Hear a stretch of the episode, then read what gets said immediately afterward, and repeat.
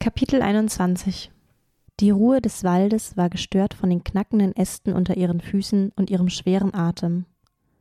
Sie eilten an Lichtungen vorbei, sprangen über Bäche, sahen, wie aufgeschreckte Tiere zwischen Fahnen vor ihnen Schutz suchten. Sie rannten und rannten, bis der Dunkelwald wie ein böser Dämon vor ihnen aufragte.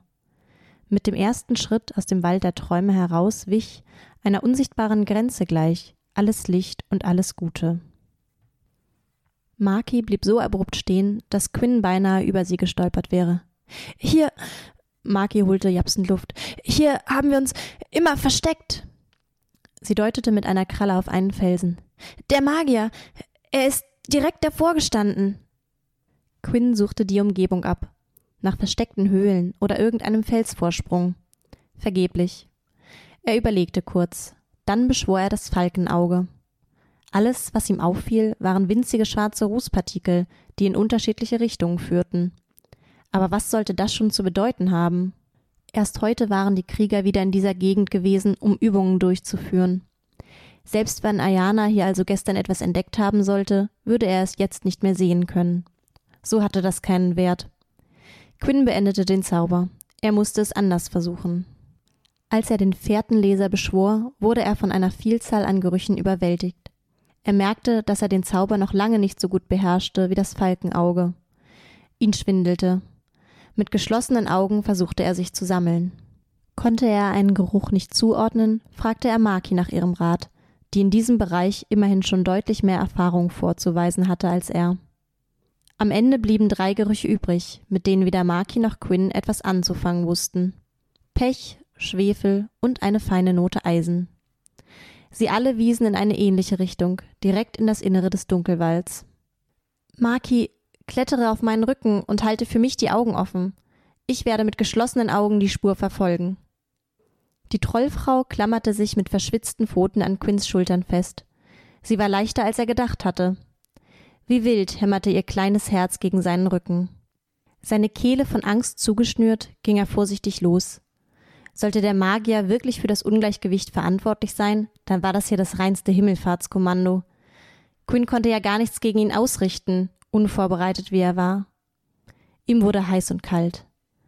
Rasch ermahnte er sich dazu, die düsteren Gedanken zu vertreiben, um sich wieder auf die Gerüche einzustellen. Sie waren mittlerweile so durchdringend geworden, dass er ihnen ohne Probleme blind folgen konnte. Oh! schrie Maki schluchzend auf.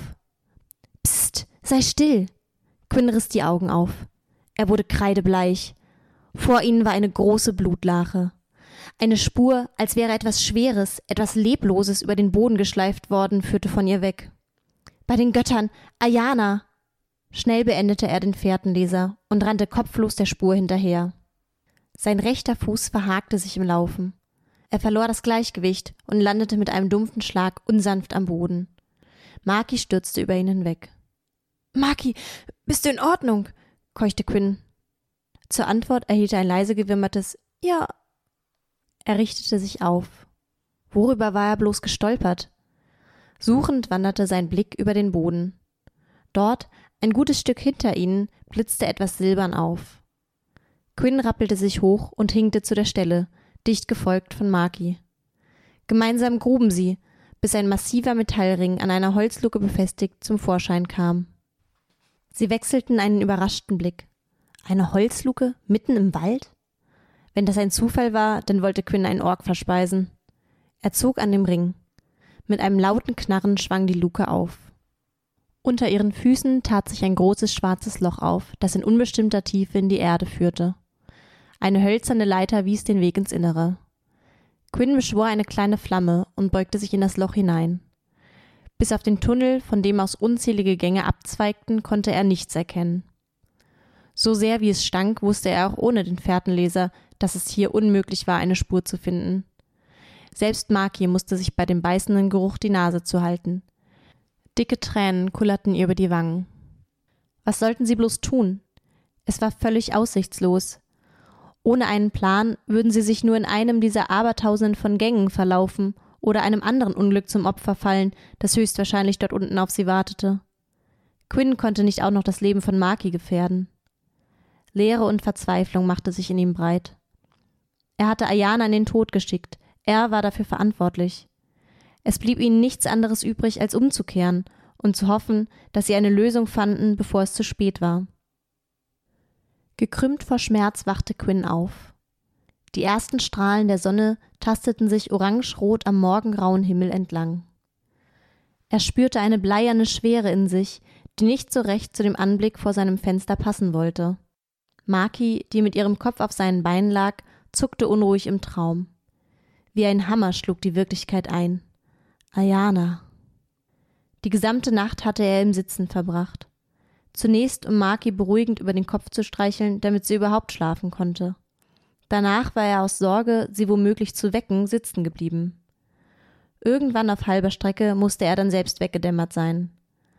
Lange konnte er nicht geschlafen haben, und trotzdem hatte er genug Zeit gefunden, irgendeinen Unsinn zu träumen.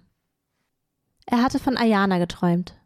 Da seid ihr ja endlich. Ich dachte schon, ihr vergnügt euch ohne mich, hatte sie in ihrer gewohnt frechen Art vom Baumhaus zu ihnen heruntergerufen. Doch als sie oben angekommen waren, stand an Ayanas Stelle der alte Mann in seiner braunen Kutte und warnte sie vor drohendem Unglück. Wieder taumelte er rückwärts Richtung Geländer. Doch dieses Mal war Quint schnell genug.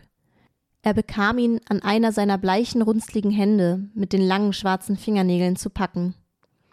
Wie von einem Orkfußskorpion gestochen, sprang Quinn auf.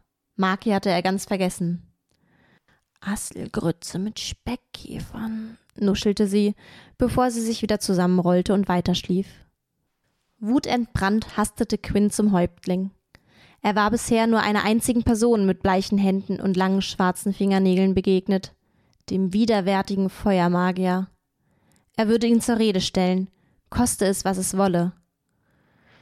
Die Wächter vor dem Tempel des Häuptlings beachtete er gar nicht erst, lief stattdessen einfach an ihnen vorbei ins Innere, bevor sie auch nur daran denken konnten, ihn aufzuhalten. An den Säulen, die den großen Saal trugen, hingen Fackeln, deren grüne Flammen im Hauch des Windes tanzten, den Quinn im Vorbeistapfen mit sich führte. Unter seinen Füßen lagen dicht an dicht Felle, wie er sie vom Fest der Freunde kannte. Wäre er nicht so zornig gewesen, hätte er sich liebend gern die Wandbemalungen angesehen, die ringsrum die Geschichten der Nahimani zeigten. Auch für die Gebilde aus Edelsteinen, die wie Sternenbilder unter der Decke schwebten, hatte er keinen Blick. Alles, was ihn umtrieb, war dieser elendige, Dreckskerl! Wo ist Ayana? Was hast du mit ihr gemacht? Mit einem Satz war er auf den Magier zugesprungen und hatte ihn an den Schultern gepackt. Wären die beiden Wächter Quinn nicht gefolgt, um ihn vom Feuermagier wieder wegzuziehen, er hätte nicht gewusst, was er mit dieser Bestie angestellt hätte. Nun kniete Quinn am Boden, die Hände auf den Rücken gedreht und den Fuß eines Wächters in die Kniekehle gedrückt. Was du denken, wie du wagen stören, wie du wagen Schuld gegen Feuermagier. Ayana nicht hier. Der Häuptling hatte sich von ihrem Thron erhoben und herrschte ihn gebieterisch an.